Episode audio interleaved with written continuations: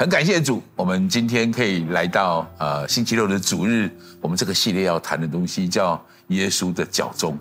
我超喜欢这个这个主题，我超喜欢谈论耶稣的这件事。很特别的事情是，我们一般在谈一个人，或是在做一个人的传记的时候，我们会从他出生以后发生什么事开始。耶稣的故事很特别，在他出生以前，甚至几千年的时间，就谈到了这个人。耶稣的事迹，直到今天现在，如果你习惯在 Google Search 上去了解现在网络上的声量的话，不管是现在很多的网红，或是包括美国的总统拜登、我们的蔡总统，甚至像网红老高与小莫这一类的人，他们的声量。如果你把它跟耶稣相比，你会发现耶稣站在一个无人可及的位置上，直到今天，多么特别的一个人，多么值得我们好好去思考的人。惊奇教会有一个很重要的传统，每一年的四月，我们都会定睛聚焦在耶稣身上。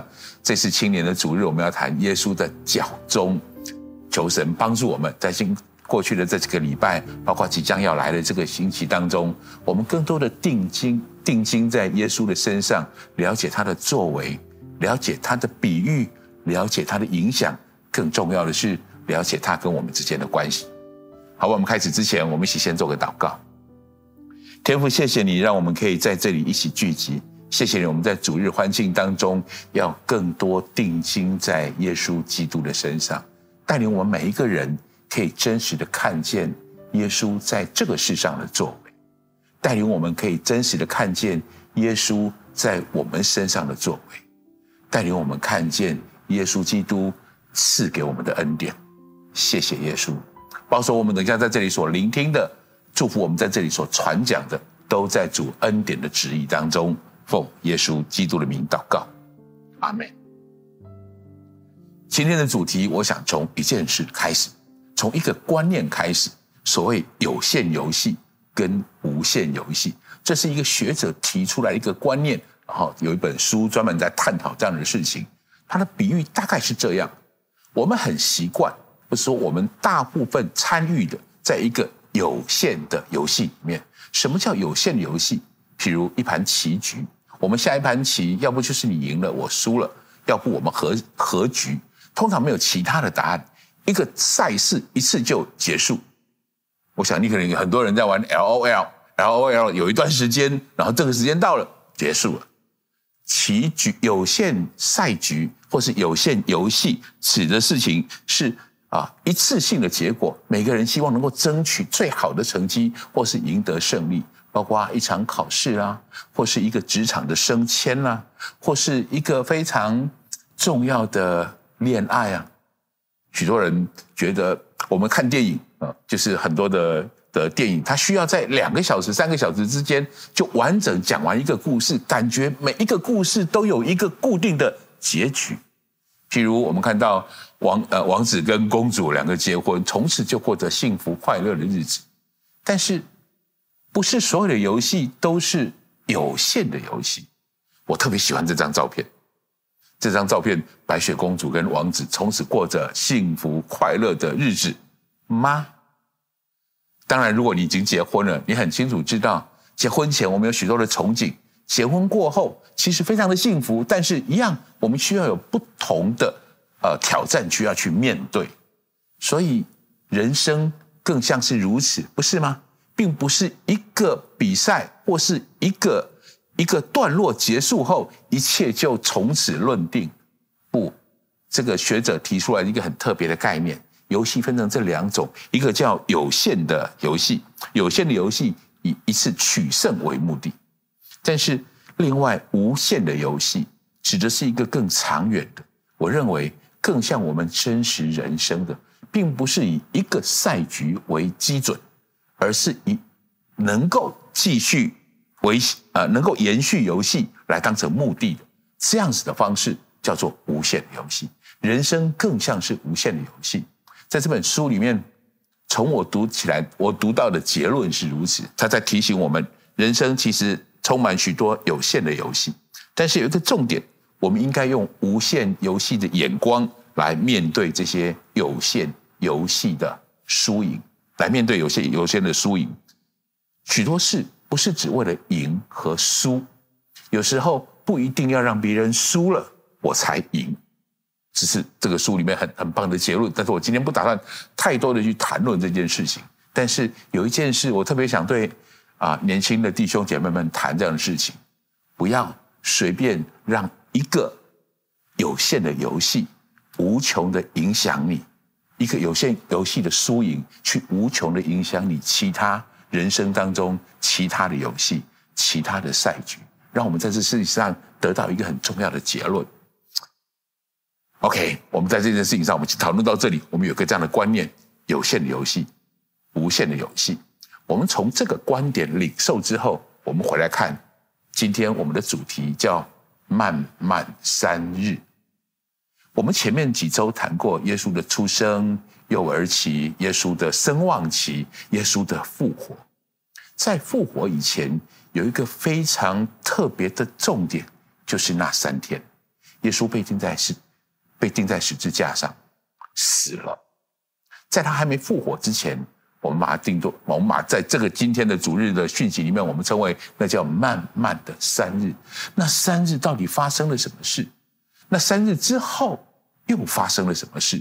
这是我们今天好好来探讨的，我们好好来了解的。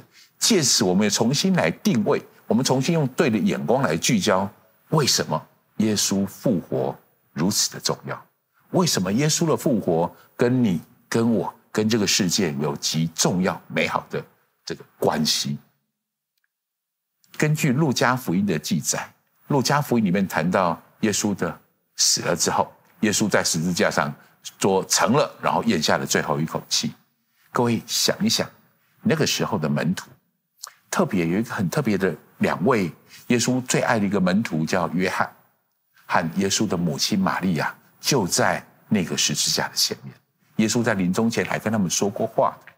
当他们看见耶稣咽了最后一口气之后，你可以想象他们的心情吗？你可以想象那个曾经可以走在海面上的耶稣，那个可以斥责风浪让风浪平息的耶稣，那位能够行许多的神迹奇事的耶稣，竟然没有办法救自己的生命。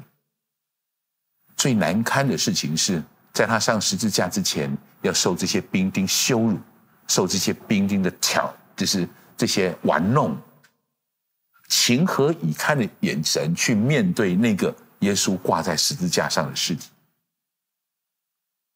故事最重要的一件事情，在我喜欢路加福音的这个描述，他在他记录了耶稣复活之后，来到门徒的面前，在以马忤斯的路上，跟两个门徒有许多的对谈。然后他对着许多的门徒说了：“今天我特别挑选起来成为我们主题经文的话，请注意，这是耶稣复活之后跟这些人说的话。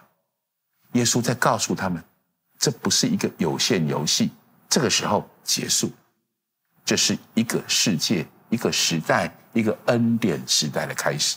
你们就要成为见证，这是复活的讯息。”这是在漫漫三日这个主题当中，我们特别需要看见的关键的经文。我们一起读这个经文：路加福音二十四章四十四到四十八节，请耶稣对他们说：“这就是我从前与你们同在之时所告诉你们的话。摩西的律法、先知的书和诗篇上所记的，凡指着我的话，都必须应验。”于是耶稣开了他们的心窍，使他们能明白圣经。又对他们说：“照经上所写的，基督必受害，第三日从死里复活，并且人要奉他的名传悔改、赦罪的道，从耶路撒冷起，直传到万邦。你们就是这些事的见证。你们就是这些事的见证。当时的门徒见证了耶稣复活之后的耶稣，他也见证了一个时代的开启，天国降临的荣耀。这是一个非常重要的时刻。”这也是一个非常重要的事件，对基督教而言，耶稣的复活代表了极重要的意义。我们的救主现在活着，我们的救主依旧掌权，我们的救主在十字架上胜过了仇敌，胜过了黑暗的势力。我们来谈一谈，慢慢的三日之后，就是在这三天之后，到底发生了些什么事？我们稍微整理一下刚刚我所提到的这件事：耶稣的复活之后，天国从此开始展开。我们在谈耶稣这个人的时候，我们一定不会漏掉圣诞节里我们常常提到的天使对玛利亚说的话。这是一个非常重要的经文。这个经文启示了耶稣是谁，他要做的事情是什么。我们来读一下这个我们很熟悉，通常在圣诞节读的经文，天使跟玛利亚说的话，在路加福音的第一章三十一节到三十三节，我们一起读一下。来，你要怀孕生子，可以给他起名叫耶稣，他要为大，成为至高者的儿子。主神要把他祖大卫的位给他，他要做雅各家的王，直到永远。他的国也没有穷尽，他的国也没有穷尽，很奇妙的。耶稣这时候还没有出生，甚至他才刚刚在玛利亚的的肚子里面刚刚成胎。这个时候，天使就宣告了他的身份：他的国没有穷尽。各位年轻的弟兄姐妹们，直到现在我们的历史，我们还看不到哪一个人的国是没有穷尽的。但是，直到现在的历史。我们可以很清楚的看出来，耶稣基督的国是没有穷尽。那是耶稣基督的国是什么国？事实上，在耶稣开始传道的时候，最重要一开始宣告的这句话，他就在谈谈论这件事情。这件事情在谈到耶稣的国是什么？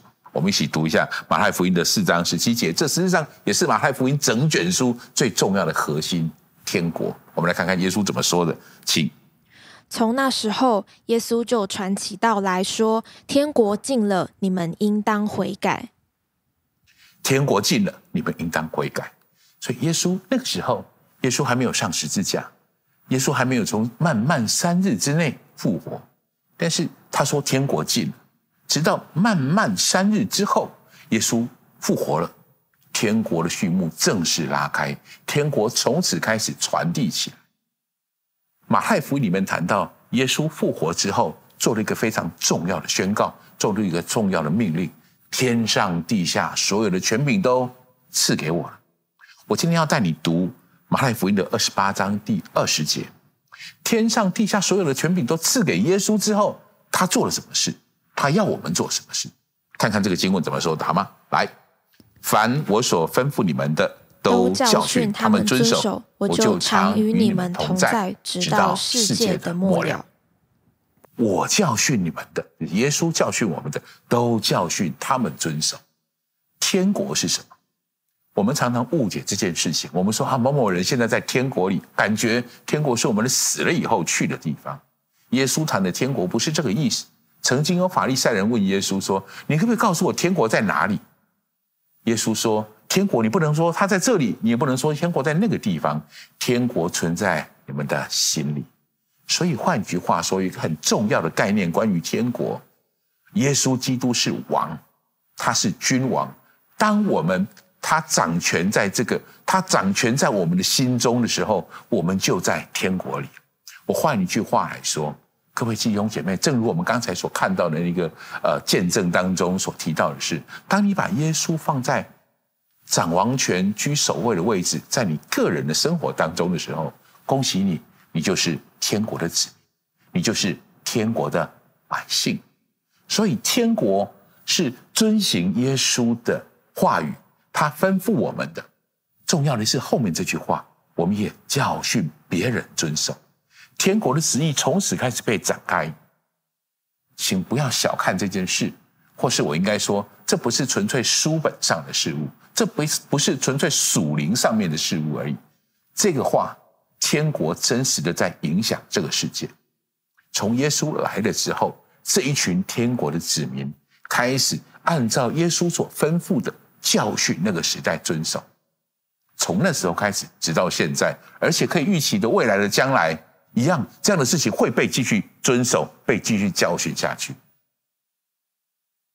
我简单举几个例子。耶稣来了之后，这个世界有一个非常大的改变。原本人类，人跟动物有有一个相同的状况，有一个相同的情形是弱肉强食，强者通常凌辱弱者。通常在这个时代里面，这样的状况下面，有钱的人可以娶很多个太太，没有钱的人一个太太都没有。没有钱的人，也许或者没有钱、没有势力的人，也许他卖身成为奴隶。各位，你知道奴隶是什么吗？奴隶是一个没有自己的人权的人，奴隶是属于某个人的财产。这一些都跟圣经当中启示的人的价值是完全不同的。从耶稣那个时代开始，这些所谓天国的子民废除了奴隶制度，这些所谓天国的子民开始高举一夫一妻制度，这些所谓天国的子民禁止婚姻用买卖的方式来执行，这些天国的子民建立了第一所医院，这些天国的子民盖了第一所学校，这些天国的子民。收容了第一个收容了老人安养中心，各位可以想象得到，老人其实在社会在过去历代以来，特别我谈的是这些无权无势、没有依靠的老人，这是非常弱势的族群。谁开始照顾他？街上的街童，那些无人可以带领的孤儿，这些天国的子民建立的第一个孤儿院，一个老人疗养院。我可以举更多的例子，但我想说的事情是，我们现在看起来理所当然的事情，是这群天国的百姓、天国的子民，按着耶稣所吩咐的去教训这个世代遵守留下来的结果。慢慢三日之后，其实对这个世界有极大完全的翻转，天国正在影响我们，弟兄姐妹们。今天我很荣幸可以到星期六的。呃，会场来跟大家谈论讨论这个天国的影响力，也正在透过你继续传递出去。耶稣吩咐你的，继续去教训别人遵守。天国就在你我之间，这个天国还继续不停的在扩大，还继续在不停的发展它的影响力。我很快速的再来谈第二个，漫漫三日之后，有一个很重要的事实，就是我们的罪得到赦免。赦罪的确据，确实从耶稣上了十字架之后死了、复活，人的罪因此被一笔勾销。如果你接受了耶稣是你生命当中的救主，你愿意把你所负担的罪交在耶稣的手里，你愿意承认耶稣在十字架上的献祭与你有份，各位，我们的罪在这里真实的被赦免。这原本是一个很需要用神学来探讨的题目，但是我今天打算用我们更容易了解的方式来探讨这件事情。首先，我们来看这个经文，在约翰福音里面这么说：这个时代分成两个不同的时代，一个是律法的时代，一个是恩典的时代。律法是从摩西来的，恩典从耶稣来的。什么时候来的？漫漫三日之后开始建造起来。我们来读一下约翰福音的一章。第十七节，我们读这个经文好吗？来，请。律法本是借着摩西传的，恩典和真理都是由耶稣基督来的。从耶稣在十字架上说成了那一刻开始，这一件事情，我们这个时代就被分成律法的时代、恩典的时代。如果你接受了耶稣基督在我们生命当中那些作为，这些罪在我们生命里就不再有有地位，就不再捆绑我们。这样。怎么更清楚的去谈到这件事？我觉得从这一句经文来谈，也许我们更清楚一点。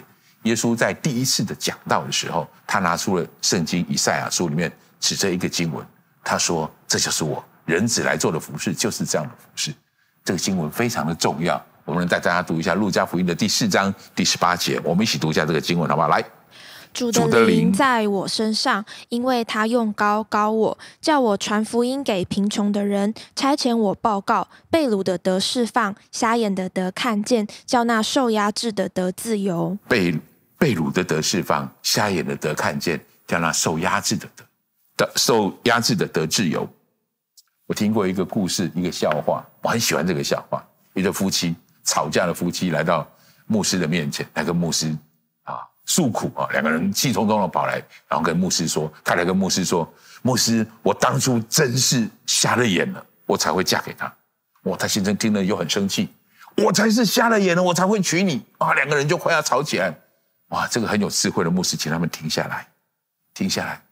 你们听你们这么说，感觉上你们原本是瞎的，现在可以看见了。这事实上是圣经里面的应许。圣经说瞎眼的得看见，感谢主。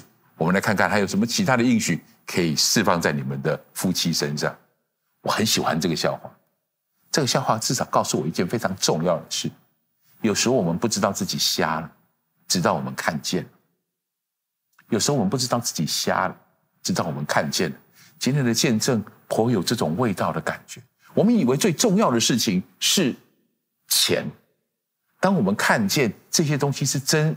真正对我们生命当中真正需要的事情的时候，那些我们原本没有看见的，现在开始看见了。我们在这里得到真正的释放跟自由。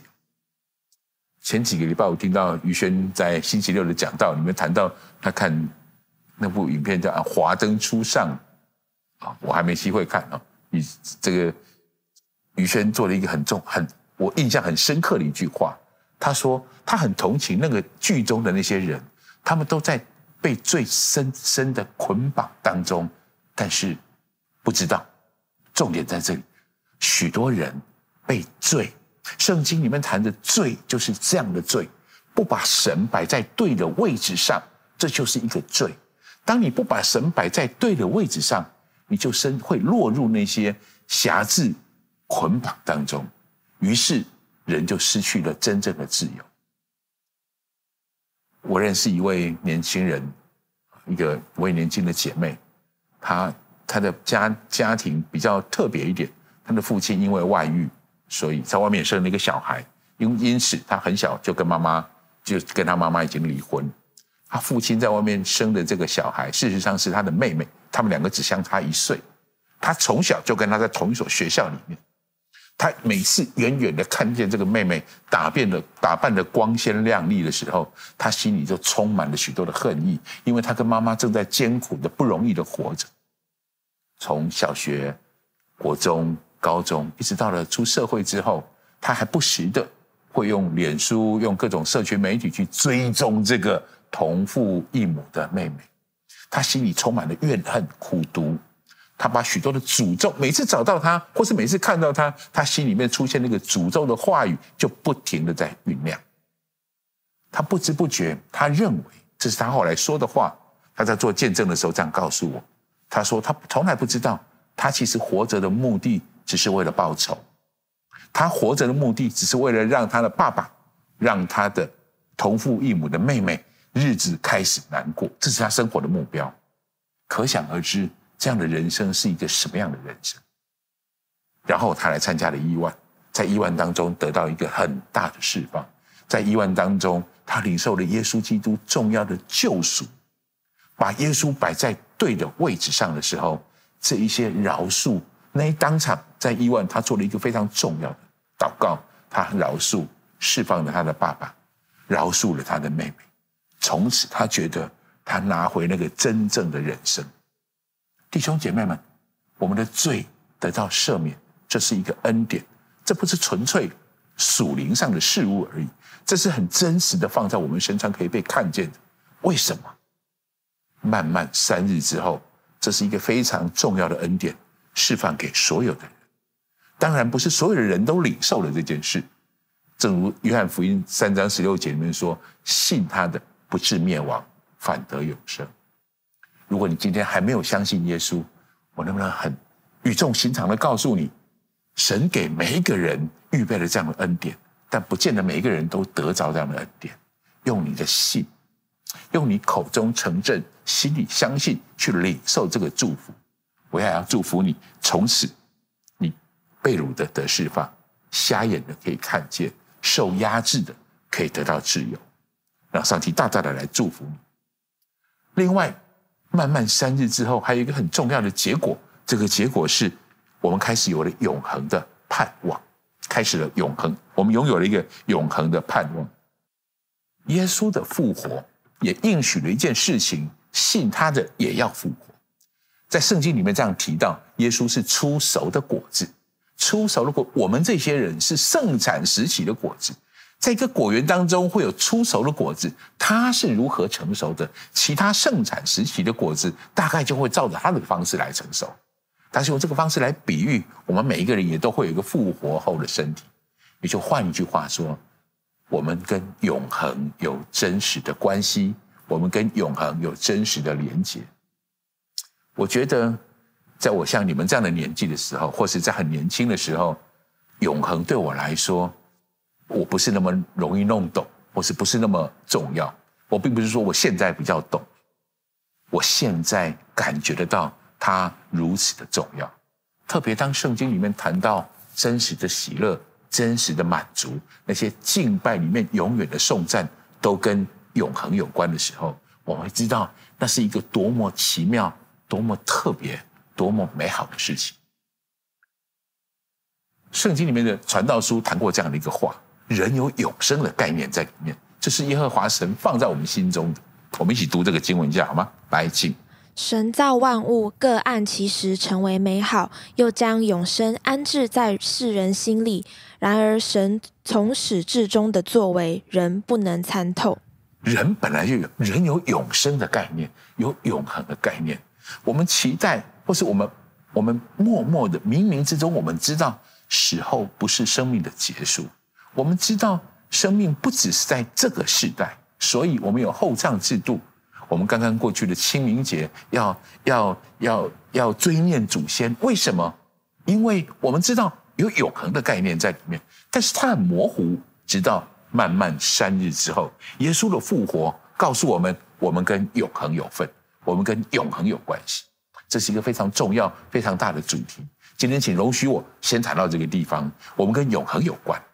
我想说的事情是，复活这件事不只跟永恒有关。跟现在有关，跟今世有关。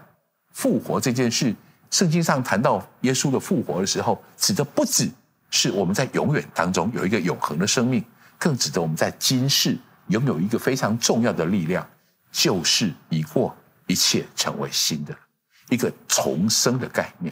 我们读一下这个经文好吗？哥林多前后书五章十七节好吗？来，请。若有人在基督里，他就是新造的人，旧事已过，都变成新的了。通常我们在受洗的时候，施洗者会为我们引用这个经文。我特别停在这个地方，花一点点时间，对还没有受洗，也许你的年纪还在啊、呃，还没有没有自己做主的时候，但是我很鼓励你，复活节让我们重新思考重生的意义是什么。如果这件事正在你心里面打转。请允许我现在对着你的心说话，让耶稣基督复活的能力在今世此刻就可以开始带领你，就可以开始影响你，就可以开始真正的祝福你。在人前，在神的面前，在灵界宣告这件事吧。耶稣是我生命的救主，唯一的主宰。于是你就经历与耶稣同死、同埋。同复活的恩典，这是受洗当中很重要的仪式。如果你正在挣扎这件事情，我觉得神今天在释放我对你说这句话。特别在复活节的这段期间当中，思考一下，好好想一想，是不是让这个复活的主在我身上带来真正重要的这种恩典？为什么？为什么受洗这么重要？为什么有着复活的盼望这么重要？弟兄姐妹们，特别。我很高兴可以跟年轻的弟兄姐妹们谈这件事情。人一直被盼望跟忧虑这两个概念影响。我在荧幕上列给你看，盼望是知道有美好的事就要发生，这指的叫盼望；担心指的是我知道有糟糕的事就要发生。重要的事情是，盼望和担心这个心态其实。正在深刻的影响你现在的作为，正在深刻影响你现在的作为。我第一次到惊奇教会来听讲道，第一次的时候，那是我刚刚信主没有多久，修哥在台上讲道，我一直到现在对他，他台上的那那那那个风采，我到现在一直没有办法忘记。他手插在口西装口袋里面，斜着站着，这很很舒服的姿势，说：“我就是很喜乐，我也不知道为什么，我就是很喜乐。”我就莫名其妙的觉得我很喜乐，然后就摇啊摇啊摇啊，很可爱的样子。那时候我坐在台下，我心里开始有一个很奇怪的，怎么会有人讲这样的话？我当时有一个心情，我现在很烦，我不知道为什么，我就是觉得很烦。各位，经过许多年后的现在，我知道，修哥当时他在台上，他清楚的知道，他里面放着一个很重要的事情是，他对未来是带着盼望的，我对未来是带着忧虑的，在当下，我们反应的心情，我们面对事情的态度，甚至我们面对挫折的做法，就完全不同的打算跟看法。我请你知道，盼望跟忧虑其实正在影响你。这就是为什么鼓励你受洗吧，让神的力量在你里面。当你知道我的我耶稣的复活跟我是有份的，当你知道我一样，我跟耶稣一样有永恒的生命，也许你就用对的眼光来看待现在所处的环境。接下来，我还希望花一点时间来跟大家谈一谈。我们今天的主题是漫漫三日。前面我们谈了漫漫三日以后发生了什么事，很伟大，不是吗？很特别，不是吗？这三天关乎人类永恒的历史，这三天是人类多么关键的三天。但是，我想下一个最后一个部分，我想跟各位谈一谈这件事。现在看来很容易，但是当那个时候的门徒，在三天还没知道耶稣复活的时候，他们用什么态度在面对这件事？所以我说，我想提醒大家想一想，漫漫三日之间给我们一个什么样的启示？我给各位一个很重要的重点：耶稣，每耶稣其实知道自己要在十字架上献祭，知道十字架上还要献出他的生命。但是耶稣一个很重要的事情，每次他谈到十字架上的献祭，他一定都会谈到。第三天，他要从死里复活。弟兄姐妹们，这是耶稣对邪恶权势永远的答案。三天之后，我要复活。是啊，你的权势也许现在笼罩我，三天之后我要复活。这些愁苦的环境，也许你现在笼罩我，三天之后我有大能的能力要从这里面复活，击倒这样的方式。第一个标题我要给你：永远知道神掌权。即便在最不容易的时刻里，神掌权。也许我们当中有许多人，你也正在慢慢三日的苦等待当中。也许你正在一个不容易的挫折里面，请你深深抓住这句话：耶稣三天之后复活，正是对着这些邪恶权势最大的宣告。事实我们刚才读过了，我们刚才了解了，慢慢三日之后，耶稣取得一个极大的翻转，极大的胜利。这样的能力也在你身上，这样的能力，它应许会在你身上真实的发生起来，好不好？我们来来读这个很重要的经文，洪水当中他是作王掌权的那一个。来，诗篇二十九篇第十节，我们一起读，请。洪水泛滥之时，耶和华作者为王，耶和华作者为王，直到永远。洪水当中，神依然是掌权作王的那一位。第二个标题，我要告诉你。神的计划永远不会改变，神的计划要走我们最重要生命当中，不不管你在什么样的境况，弟兄姐妹们，那三那三天漫漫三日，那三日当中，门徒们还是门徒，虽然他们心情非常的荡，虽然他们的心情很沮丧，虽然他们很恐惧，他们一直敬爱的拉比竟然死在十字架上，但是神始终是他们的神。他们没有因此否决了神的存在，他们也没有因此弃绝了耶稣。走在神的计划中，这是我们一个人蒙恩最重要的恩典。如果我们要从谈这漫漫三日，让我们很重要的启示是，请你知道，如果你了解神是谁，如果你了解神的属性，他是全能的，这世界一切都是照着他的意思创创造的，所以他的旨意一定会被成就。对我们而言，最大的差别是我们在不在这个计划当中。让我再说一次，神的旨意一定会成就。对我们最大天差地别的差差天差地别的差别是我们是不是在这个计划里？我们是不是在这个计划当中？让我用这个约翰一书里面这句话，当我们今天的结束。我要特别带大家读这句话。有许多你现在看得到的东西，也许它就会过去。但是如果漫漫三日可以给我们一个非常重要的启示，求神带领我们走在恩典的旨意当中。我们来读约翰福音，诶，约翰一书二章十七节，请。这世界和其上的情欲都要过去，唯独遵行神旨意的是永远长存。这是我今天的讯息。最后，我要鼓励你。也许你现在并不知道神的旨意是什么，但是很简单。如果你还不知道神的其他旨意的时候，你现在知道神已经定下来的旨意。第一，要喜乐，用喜乐面对你的人生，要有盼望，不要停止聚会，参与在小组当中，把神摆在对的位置上，你就走在神恩典的旨意当中。我们一起来祷告，天父，谢谢你让我们重新再一次的领受啊，省察漫漫三日在我们生命当中的恩典。祝福我们每一位线上的弟兄姐妹，或是我们在堂点当中的每一位弟兄姐妹，真实的看见这个道理。这漫漫三日之后，对整个人类的影响；漫漫三日之后，对整个世界的影响；漫漫三日之后，对我们人每一个个人的人生的影响。愿每一位弟兄姐妹都活在这个祝福的恩典当中。特别我要带领许多弟兄姐妹，也许。来宾朋友们，也许你还不是那么认识耶稣，让我带你做这个决志的祷告，让这个复活的力量能够真实的进到你里面，能够真实。我也要祝福你，透过这个祷告带领你成为天国的百姓。所以，请你跟我这样来祷告：亲爱的主耶稣，谢谢你让我认识你。